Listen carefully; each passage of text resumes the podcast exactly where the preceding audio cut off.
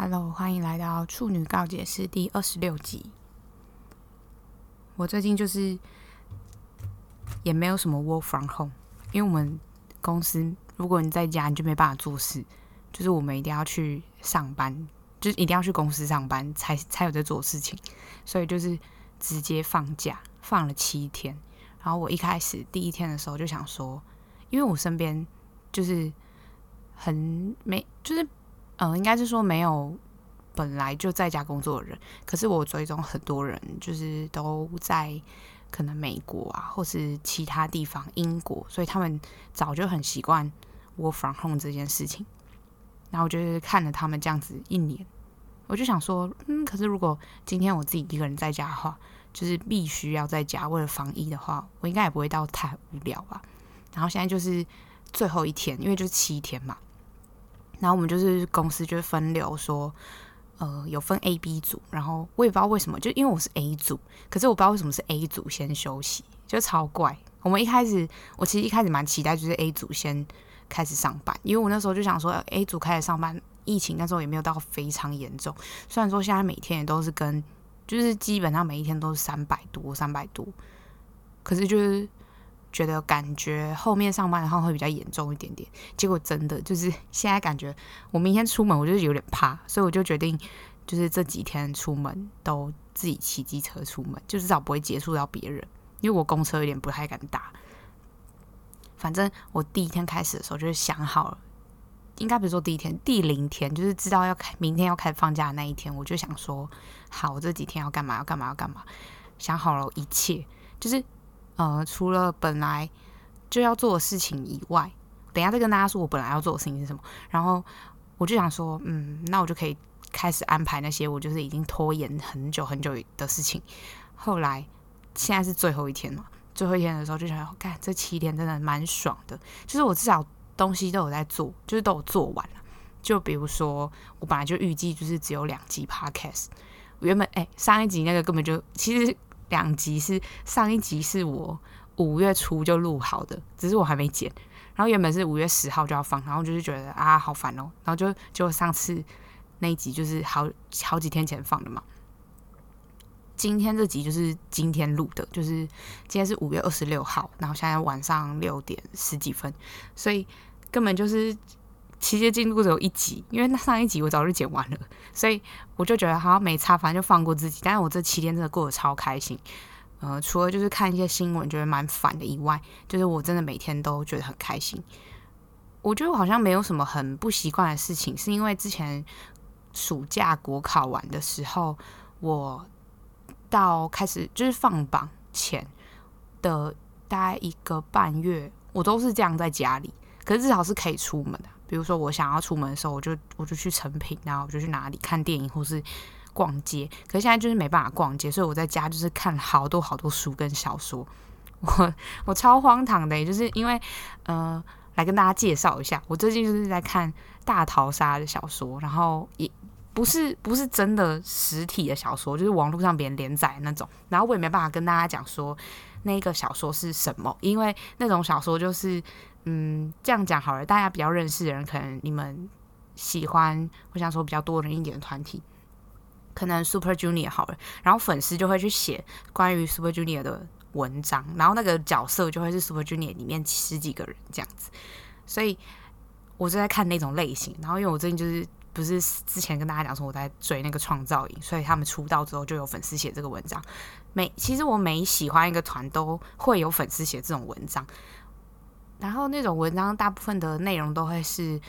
呃，作者可能有比较偏好的喜欢的成员。我觉得看这种文章要心态非常就是正确。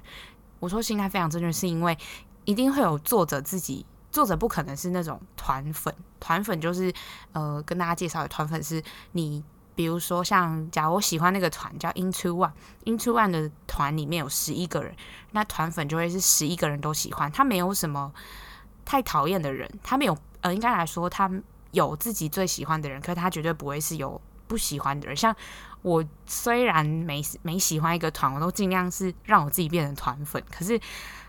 有时候还是会觉得有些人真的很不行，对。但是我现在还是没有到非常讨厌，就就是可能有几个是就是哦。不喜欢也不讨厌，普普通通。所以这种心态在看这种就是团体全部人都有参与的文章的时候，就是心态需要非常端正，就不然你真的会被作者引导到，你可能会开始觉得现实中某一个成员可能真的也都是这样。因为我在看那大逃杀，我看了就是美其名是大逃杀，但其实有点像密室。呃，不知道大家有没有看过？我很喜欢一个小说，叫做我忘记那作者是谁，阿加莎。就是《东方快车谋杀案》的作者，然后他之前有一部小说叫做《一个都不留》，他那一系列超多，大概有他写过的小说超级多。他就是那个什么悬疑悬疑小说类型的，就是应该来说，他就是一个女王的风的角色在那边，因为他就写过超多悬疑推理的小说，反正他有一一整套。然后跟大家讲一件很好笑的事，就是我国哎、高中。国中我在看他的小说，然后国中的时候没有到很很疯这类型，是因为国中还在追星，所以他高中开始真的大量在看很多课外读物的时候，怎么会有人高中在看大量课外读物？超荒唐，超怪。反正我高中开始大量在看的时候，我就想说不行啊，这样子一本一本要收集到什么时候？所以我那时候就有去查，就是成品有卖一整套。就是那一套，然后让我直接变成就是成品的金卡会员，超瞎！就我直接订，然后我就买的时候就直接寄到我家，我家在花莲嘛，然后我就寄到我家，然后一打开，我爸就是去领领帮我去领邮局领包裹，那我爸就说是什么东西，怎么那么重？我说是一套书这样，然后就把它放在我的那个床头柜，我床头柜就是我的床头柜美其名床头柜，但是它没有拿来放别的有没东西，全部都是书，它就是那种。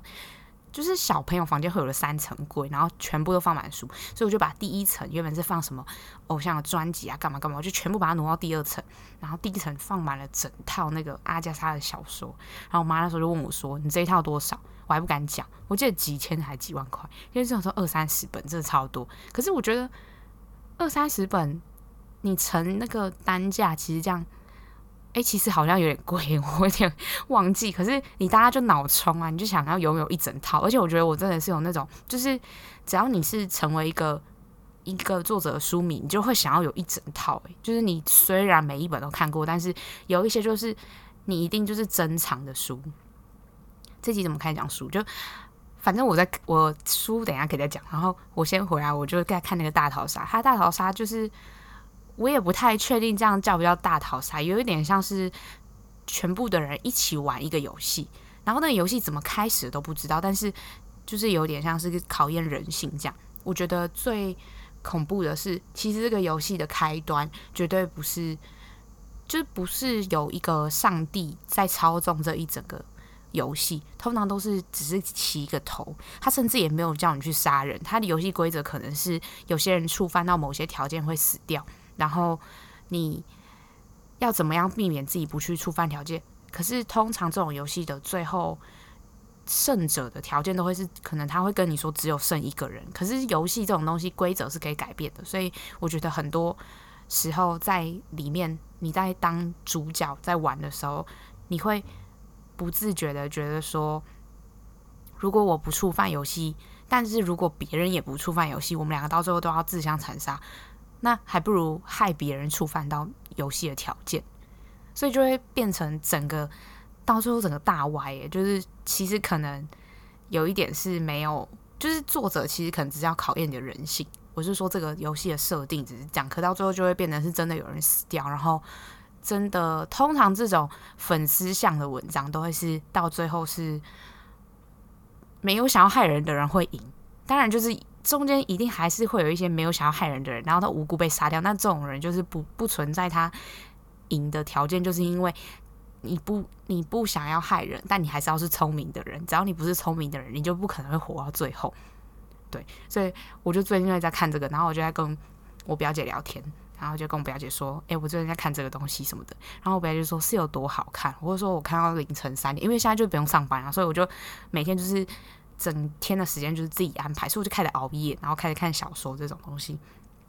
我就说我看到凌晨三点，然后表姐说太夸张了，把是有多好看？然后我就在跟他解释整个过程，因为有好几篇，就是有比如那种呃，通常这个设定都是你你被关在那个宿舍里面，一整个大房子里面，你不能出去，所以大家就会开始想办法要出去，然后或者是有些人其实可以逃出去，可是逃出去的。旁旁边周围的环境都是那种什么大风雪，就是你就算跑出去，你也跑不了多远之类的。因为你毕竟你想要活下去的条件是食物跟水嘛，那你食物跟水就只有在这个房子里面有，所以你必须得待在这个房子里。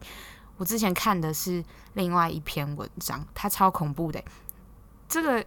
就是这个文章，我跟我超多朋友讲过，就是呃没有在追星的朋友，我有跟他们大概讲一下，他们就说，其实就算如果这个文章变成其他角色也不会很难看，因为这本本身就是一个很好的故事。它的名字叫《绝对不可以》，大家应该找不到，因为它就是在那种中国的小说 app 里面才有，就是粉丝写的。但它的我之前有录一个影片在介绍这一个故事，然后还因为这样，然后跟我朋友就是。约出去，然后吃早午餐，跟他讲这一整个故事，超瞎的。可是这故事很好听，就是这个故事的情节是有九个人，他们就是一个团体，然后他们被安排就是住在宿舍里面，然后要录那种隐藏摄影机的节目，然后他们有一些游戏的条件，说他们在这里只要待两天，然后他们的脖子上会。装一个类似 choker，就那种颈颈链，可是有点像是电子脚镣，因为它可以显示上面可以显示数字。一开始他们只知道这个显示数字，或是在这个 choker 上面会有一些摄，就是摄影机，它会就是等于是呃环境有摄影机，然后你自己摄脖子上也有一个摄影机，这样。所以他们开始游戏之后的条件就是你要先去抽一个数字。比如说我是九号，然后我抽到一号，所以代表我不我知道了一号不可以做的事。这篇文章叫做绝对不可以嘛，所以知道了一号不可以做的事之后，如果一号做了这件事情，那他就会触发就是淘汰机制。但大家一开始都只知道是有淘汰机制，不知道真正的淘汰机制是会死人的，所以大家都不知道。然后你的这个 choker 上面会有一个数字叫两百。游戏开始的时候，大家都两百，然后你不能因为呃触发一些条件，你不可以做的事情，绝对会有出现一些可能需要说话的事情，所以他要确保你不能都不讲话。如果你到游戏结束两天过后，你的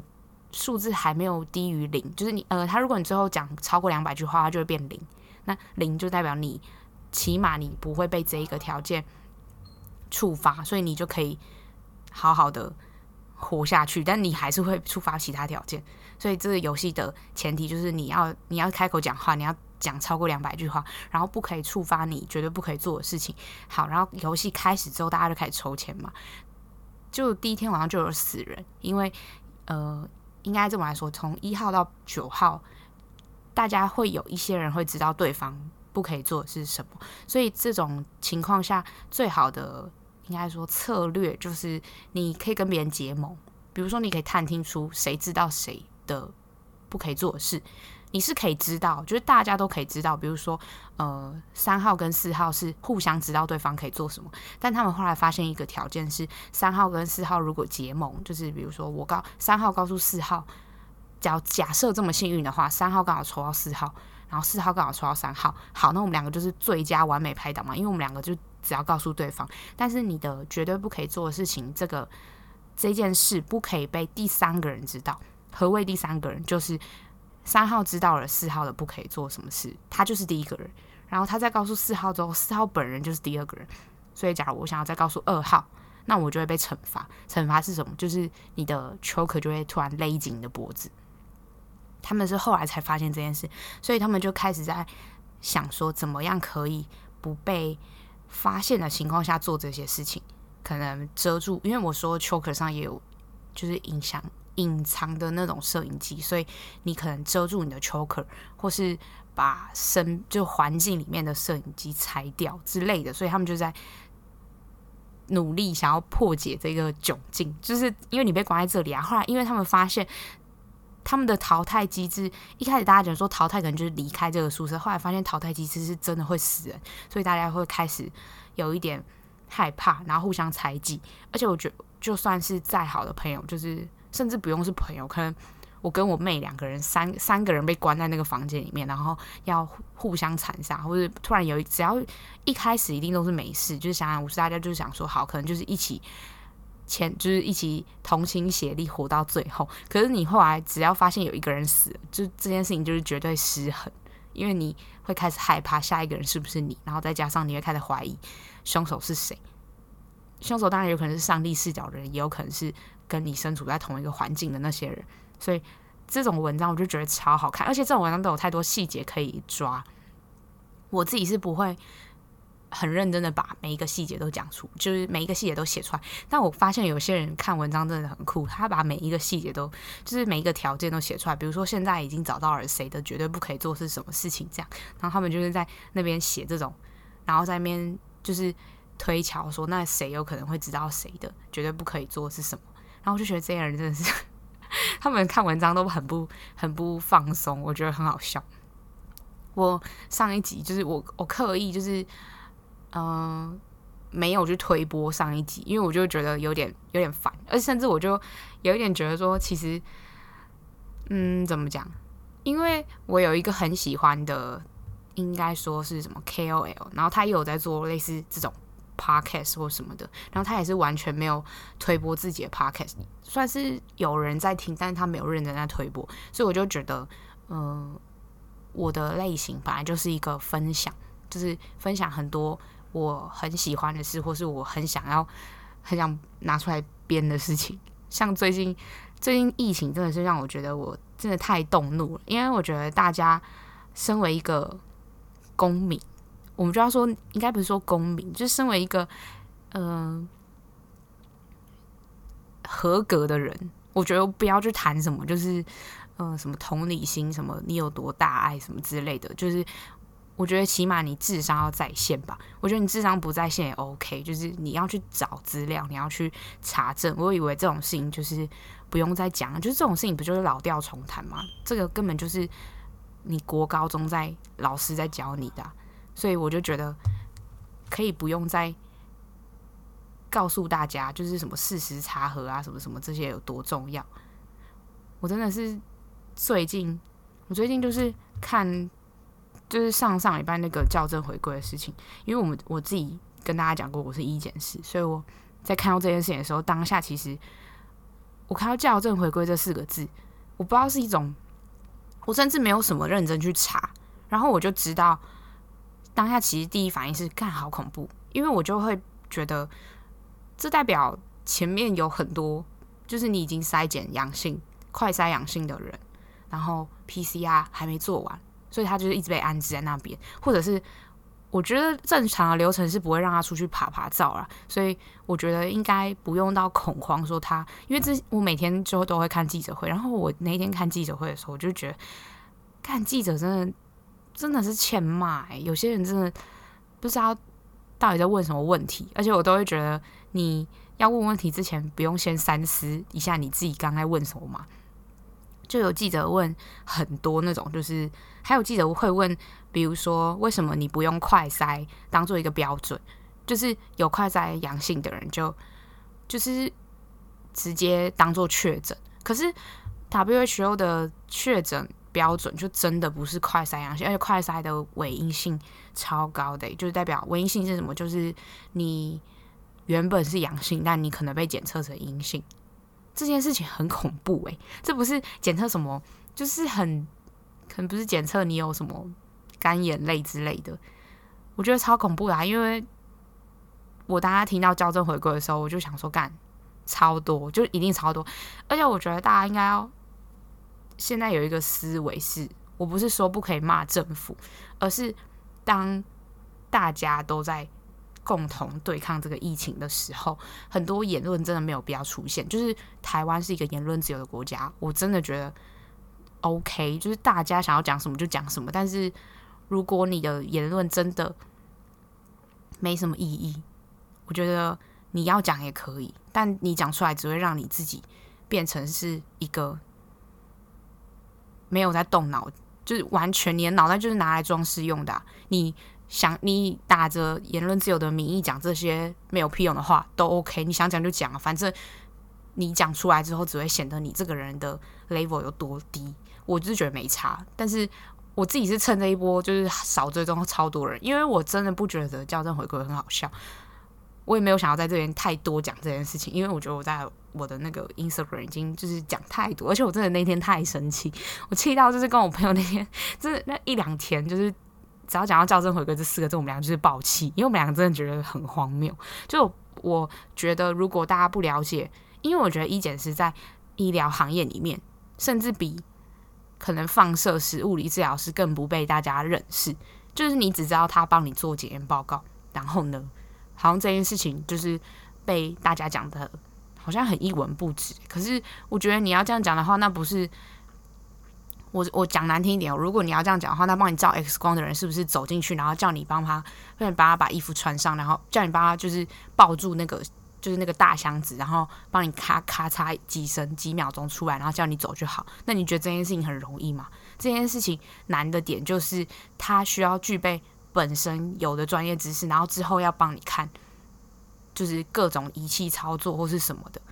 所以不是你们想象中那么容易。因为我觉得台湾人的思维。应该说亚洲人的思维，他们就觉得医疗体系最最难，可能最，因为你们平常只会接触到医生跟护士，可能你有去复健，你会接触到物理治疗师。台湾已经算是我不知道其他国家，但台湾抽血柜台百分之九十九绝对都是医检师，甚至有些医检师会去病房抽血。那你。也甚至会觉得他是护士，就算他穿了白袍，因为医检师正常来说是要穿白袍，不管他有没有绣什么各种其他颜色的边，OK，就是随便。那就是每一间医院不一样，因为我待过的医院就是他们就是穿白袍，所以看起来其实跟医生很像，只是我们的袍子是长袍，因为我们是在实验室工作，我们不是在整间工作。那你不了解对方的时候，你不是就应该去了解吗？就像如果你的行业被别人误会，比如说卖保险，其实每一个行业都有自己辛苦的地方。别人就会说什么啊，你们就是吸血行业啊，整天就是想要想要叫客户买你们的保险啊，然后都不顾客户的权益什么的。诶，不是很多人都这样讲保险业务员吗？我就觉得你们到底是有什么毛病？然后现在只要一出任何事情，他们就会疯狂去找保险业务员。可能咨询或干嘛的，那这些是不是每一个行业都有自己辛苦的地方？那你不知道的时候，你不是应该先去求，就是你先去查那个行业到底在干嘛，然后这个工作辛苦的点在哪里？所以你在嘴校正回归这件事，我真的看不懂。我大概只想花五分钟讲这件事情，所以还有三分钟。可是我觉得我真的会很生气，因为就是医检师在大家的面前就不是一个。很常发生的族群，而且加上我们的工会可能真的很不喜欢我，我不知道是不喜欢还是怎样，就是真的很不积极的去追求一些权益。那我也觉得算，就是我们现在现状就这样嘛。可是你现在是不是病毒检验就是得需要我们？那我们的人力也不够，而且大家应该不知道是，就是医检师的职业率是百分之四十几到五十几。职业率是什么？就是有执照的，但没有。有执照但有去执业的人只有一半诶、我自己算是有职业的人，可是我也不是做病毒检验呐，就是我就是验别的，或是验其他传染病的。那我自己的工作站就是验很多传染病，所以我知道这件事情很严重。就是我如果验出阳性，我我要通报什么的，这真的是很烦的事情，而且也会这个手续很繁复，也是很可以理解的，因为你要确认再确认这个人真的有这个病。它是一个会传染给别人的病，而不是一个随随便便的感冒什么之类的。所以大家的防，就是大家的医疗观念，我觉得甚至可以可以纳入国民教育。就是我觉得很多人都不了解很多防疫的观念。我觉得你甚至可以不用到防疫的观念，但你只要对一件事情不了解，你就去查清楚啊。我有一个朋友就是。那时候就一直在问我说什么，他不知道他该打哪个疫苗什么的。我就说，那你有去查资料吗？他说他有查，说现在只有 AZ 疫苗可以打。我说，那你有这么想要打疫苗吗？因为像我自己去查资料是，我觉得我想要等之后的别的厂牌的疫苗，因为加上时间比较短，虽然它副作用可能很就是比较多，可是我觉得也还好，就是那个副作用每一个疫苗有些人打就真的没事，有些人打就有事，所以我觉得副作用这种东西真的因人而异。可是你不可能完全没有副作用的去打疫苗，你就算去打鼻感，你也会不舒服啊。有些人就是会真的过敏，或者他打了之后抗体就是真的没有出来，等等，就是这都是风险啊。所以大家不要把就是任何东西都想得太简单。然后打疫苗这件事，我就跟他讲说：“那你有去查吗？”他就说他有查，他只有查到就是哦，现在。就是国呃国内只有 AZ 疫苗，我就说，那你有去查每一间厂牌？他就说他的犹豫，我就说，那犹豫什么？那如果你这么想要打的话，你就只有只能打这间了，就只能打这个厂牌。然后他就说什么他想要看看别的厂牌怎样，所以他来问我。我就想说这个东西不是 Google 就有了吗？我真的之前不是就骂过嘛？就是很多人真的是你跟我去 Google 哎、我真的不懂为什么你你有 Google 这么好用的东西你不用，然后我随便一打，就比如说什么呃。新冠肺炎疫苗厂牌或者疫苗种类打出来，就是现在有的，比如辉瑞、AZ 跟莫德纳、BNT，就是全部，它就会直接给你一个表格，然后你就可以直接去看。为什么大家不去做这件事情？这件事情不是很简单吗？为什么都要以讹传讹？我真的不懂。就是大家，我那天就是在跟我朋友讨论一件事，就是为什么现在明明大家都大学毕业，但参差这么这么大，就是每一个人。都有受过高等教育，但是你真的看得出来，有些人真的，你很怀疑他的高等教育学费缴到哪里去。就是这个话真的蛮重，但是我真的不懂很多人的，就是你花了这么多 时间在学习这件事情上面，但学习什么不是重点诶，学习什么完全对你的人生其实，比如说你学数学的过程中，你应该学习的是逻辑思考，你要怎么样去解构这一个题目。然后去再遇到别同样别的事情的时候，可以去抽丝剥茧，找到问题的症结点，然后去解决它。但大家好像不是，大家只知道在乎公式怎么用，然后我三角函数要怎么解。可是完全不是重点诶，就是每一个学科的 detail 都不是重点，除非你像我们的学科是你要拿去之后职业用。这种东西你当然要记记起来啊。可是，在学习这些过程中，你不是会遇到很多困难吗？跟遇到很多你没有想过的挫折，那你要怎么去解决？这才是你应该要学起来的吧？跟你要怎么去寻找问题的中心，跟寻找问题的解答，然后正确运用你学到的东西。我以为这才是高等教育教给大家的，还是我的学？可是我看，就是光是我不讲别的学校，就是我们学校，因为我读北医嘛。然后我们学校光我的同学们，我都会觉得好像有时候我们俩不是上同一堂课诶，所以我觉得这不是什么课后复习或怎么样，就是你应该切入的角度跟别人大家都不一样。然后你切入的角度只是一个你想要交差了事，你想要把这件这个作业做完的感觉。然后当再遇到同样另外一个问题，比如说我们做实验很长要检讨，然后那些人永远都检讨不出来他们哪里有问题，因为他们可能也从来没想过问题为什么会出现。我只是想要跟大家说，就是如果你想要成为一个一般人，就是甚至甚至我现在已经不觉得那是一般人，就是你只要成为一个普通大众，就是你你没有想要你什么多多有独立思考或怎么样，那你就继续过你这样的生活。可是我觉得人都想要追求更好吧，你没有一定要觉得自己有多好，可是你起码该有的素养跟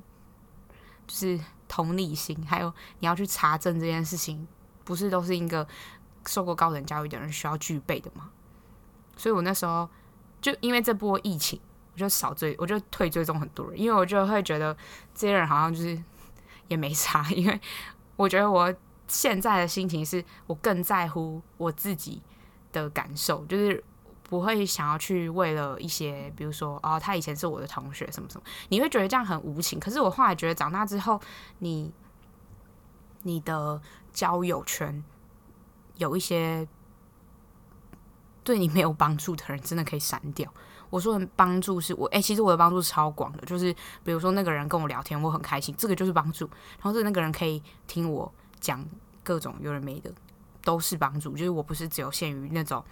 比如说利益上的帮助，我有朋友真的是超级现实的那种，就是他真的，他之前跟我说什么，他觉得有些他觉得朋友就是要交有用的朋友，没有用的朋友就可以不交。然后我就想说，所以是怎样？就是你可以就我有那种很久以前的朋友，然后那种朋友就是我还是都还是好朋友，因为我觉得某种程度我们两个还是有有一点互相在关怀、互相在娱乐对方的感觉。那这样就是好朋友啊，就没有什么必要把它只限于在你们两个只有利益纠葛，或是你们两个互相对对方有好处，这太局限，就是太狭隘了。所以我的。对你有好处的朋友其实超大，那你要在这个超大范围内还可以被剔除，那你这真的是嗯，没关系，反正我都一直跟大家讲，就是你你的人生少这个朋友，如果少了这个朋友可以让你学会一些事情，那你少这个朋友也没差，因为我就觉得你的人生这么长，诶，有些朋友是会让你想要一辈子都跟他一起走，就是不管不管你们两个有没有常常联络，可是你们两个还是会。在对方可能低落的时候，或是需要鼓励，然后或是在对方做了某一件很好的事情的时候，你会想要给他一些称赞，或是一些就是觉得这个人很棒，然后他总是我的好朋友，就是这种很好的事情、很正面的东西，我都觉得那这些朋友都可以继续交啊。可是如果损失了一些朋友，你真的不用觉得很难过，因为我觉得我现在已经看开，就是如果我现在有朋友，就是。因为我就之前经经历过那个朋友的事情嘛，所以我觉得现在对交朋友这件事都超看开，就是合则来，不合则散，就就没差。但不代表我不会珍惜我的朋友，所以我就是希望大家拜托，求求大家，真是求求大家！我真的觉得我身边的朋友还好都没有那种低能儿，真的我我真的就是称这种人为低能儿，就讲话真的很靠背。可是我真的觉得这种人真的是，就是如果有一有一个智智商天择。就是你一定会被天择掉，真的是完全不行。怎么开始又讲到这边？我原本是想说我要花几分钟讲，因为我现在每一集都是固定，我就想要设在大概四十分钟。然后我来讲一下最近看的，我最近看什么剧啊？我上次推荐那个马吉尼 and Georgia，然后我不知道有没有跟大家推荐我看那个法律学院。我前。前几个礼拜真的是超疯，就是我我法律学院现在有，它是一部韩剧，然后它有十一集，它十一集就是我已经看了五遍了，因为它里面就是超多在讲什么刑法，它主要是依照着刑法的。案件就是主案件是刑刑事案件，然后其他旁边的案件有一些民事啊什么，所以就还是会带到，还有一些宪法。那韩南韩的法律其实跟台湾有一点像，除了有一些超级荒谬的条款，比如说他们会他们酒驾跟有患有精就患有精神病会减刑这件事，台湾是一样的，但是他们喝酒之后的犯罪行为居然可以减减刑，诶，我超不能理解的。他们的主张是说，因为你是神志不清的情况下做这件事，所以可以减刑。可是你知道多少人用这件事情就是来减刑？我觉得台湾算还好，因为台湾当下就处理的当下直接会带你去酒测，就是你去验就直接去验血。那我不知道南海有没有，但是看起来韩剧里面怎么感觉好像可以，你可以随随便便就是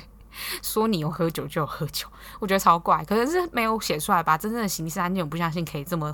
这么草率。的判定被告有没有喝酒，我觉得不可能。所以在看那个法律学，那真的超好看，而且它里面讲的很多东西都是我觉得大家可以去认真的思考。比如说，他有讲到你身为检察官的工作是什么，因为里面的主案件是检察官明显就是想要把被告。塑造成他就是杀人凶手。那如果你已经认定他是杀人凶手的话，那你找的所有线索、证据的方向都会是往他就是杀人凶手的方向去找。可是其实很多对被告有利的证据你都会忽略。这件事情之前在看那个也是，之前看那个《天使与魔鬼》的时候，里面那个法国警长，我就超不爽他，他根本就是已经判定兰登教授就是杀人凶手，所以他就是以。一再所有证据都觉得他就是指向兰登教授是凶手，可是我就会觉得，你身为一个执就是执法机关，你不可以做这件事情。你应该是所有的，虽然你如果认错凶手会很尴尬，比如说我身为检察官，我有我的尊严，那我现在认定 A 是凶手，但其实后来发现所有的证据指向 B 才是凶手，那你就应该撤掉你的诉讼啊，然后反而去就是反而去告 B 不是吗？就是你公诉应该去告 B，那很多无谓的面子问题就会产生在这里。然后被告是一个刑法教刑法的教授，然后那个教授以前是检察官，所以他就有教他的学生说：你身为一个，你该在什么职就什么地位，应该说你该在什么位置，你就应该要做什么事。比如说，你检察官的工作就是要找出。到底谁杀了这个凶手？在诶，到底谁杀了这个犯？呃，到底谁杀了这个被害者？那你就要去找跟这个被害者所有有关的证据，然后才去判断到底谁才是凶手。那你做法官的话，你就是要公正的判断，该有的证据就要采纳。所以我那时候看到最后整个鸡皮疙瘩，因为那个教授就算他已经面临他自己要被。就是可能会败诉的情况下，他还是在教他学生这些事情。我觉得整部剧都超好看。就是还有另外一部，就是大家不是超红那个转学来的女生，转学来的女生我还没看完，所以我就也没办法跟大家推荐。但前面就是真的很好看，后面我一开始想说，那第一季就这样一直一直转学，一直转学，要转到哪里去？就后来我朋友就跟我说，哦，第二季有开始讲说，就是纳诺他自己的心里的。过程什么的，我就想哦，好了好了，还可以看，不然我就会想说，第一季都是一直在转学，然后一直在就是揭发一些事情，那也太无聊了吧？因为我很讨厌就是千篇一律的事情，因为其实这些细节不同，可是主因都是要揭发学校的不公，或是很同性同才之间很很多奇奇怪怪的行为。所以后来黑镜我看不下去，也是因为这样，就觉得太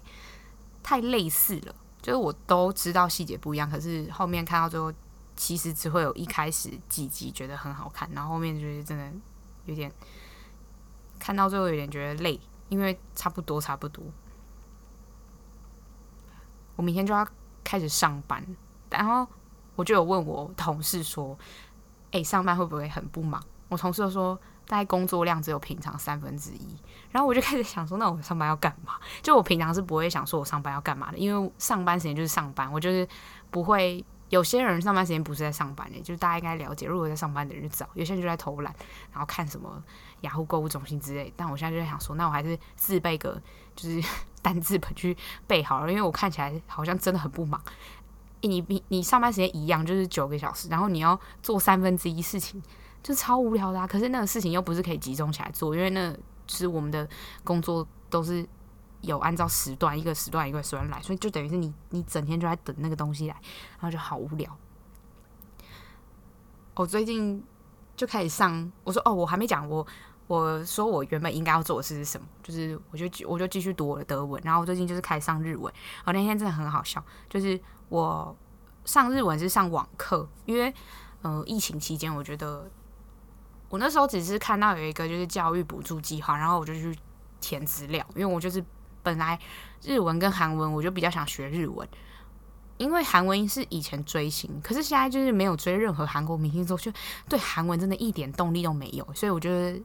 开始我现在追的就是日本人，所以我就开始就是想要学日文，然后加上每次去日本，那他们的英文真的烂，那我真的没办法沟通，所以我就想说好，那我就认认真真的学日文。然后我就有问，就是加上还有补助计划，然后就是有减钱什么有的没，我就去问那个业务，反正就开始试上课啊什么什么的。然后那时候就是本来就没有打算花很多时间做这件事情。我的意思是说，大家对日文应该检定有一个等级，就是认知，就是它有 N 五到 N one，然后 N 五的是最低，所以大家通常都会直接去考 N 三。我表姐也是这样跟我讲，我表姐是日文蛮好，然后她就直接跟我说：“你就是读到 N 三，那你要去日商工作，你可能要得到 N 二，那你要到可以教别人，那你要到 N one。那我我没有要教别人啊，我我我甚至也没有想去日常工作，因为我之后想去德国读书嘛，所以我就想说好，那就到 N 三。我就问那个业务说，那如果到 N 三的话，呃，认真一点的人可以就是多久到 N 三？他说一年。我想说，反正现在疫情也出不去啊，那一年加上回家。认真读的话，如果我真的都花一年都在做这件事，然后因为德文跟日文是完全不同的语系，所以完全不会搞混。我身边有超多朋友问我这件事，就是他说：“哎、你读德文跟读日文不会搞混吗？”我说：“不会啊，因为他们两个完全逻辑就不一样啊，就是就跟你读英文跟读中文是逻辑就是不一样啊。英英文逻辑就是一个固定的，可是你中文的逻辑是，中文其实是一个很 free 的语言呢，就是除非你要真的去写文章，不然其实你想怎么讲就怎么讲，所以我觉得完全不一样，而且甚至相较之下日文超级 简单。然后我就在上开始上，就是前面几堂就都是上五十音这样，然后我觉得学这种网课，因为五十音。一开始他是安排我一对一上课，所以一对一上课的时候，就是你可以跟一直跟老师问问题。那那你就想说啊，学五十音是有什么问题要问？我跟你说，会问问题这很重要。老师虽然教五十音，他是教一个小时，可是五十音其实他每一堂的进度是固定的，所以第一堂一定超少，第一堂才教平假名跟片假名各五个，就是第一行这样。然后我就问到超多，就老师跟我讲超多日本的文化跟日本的很多发音的，就是。要注意的东西，我就觉得会不会问问题很重要，因为你要怎么样最大化你自己上网课这一个小时，而且有时候可能老师会想要你，就是我可能是一个主控性比较强的人，所以我就算上德文的家教课跟上日文家教课，我觉得不要浪费时间的地方，我就会跟老师说，我等下自己可以复习，我等下自己可以练习写那个日文字，我就是会觉得不要浪费时间在写这个东西上面，因为这种东西都是你课后可以复习的东西。就是教给大家，就是你如果真的是上网课的话，就是这很多，比如说，除非是你上那种家教，比如说数学家教，你就是要解给别人看啊，那没办法，因为我之前教家教的时候也是，就是你一定要解给别人看，就是不然老师没办法理解你，你不可能自己回家抄，就是解答，看着解答写，因为这样整个就是完全本末倒置，老师就是要辅导你不会的地方，所以老师就要写给你看，但很多。东西是你写个一两题，然后剩下你自己回家写就好，没有必要就是一直浪费时间在那边。好了，今天就这样，下一集见，拜拜。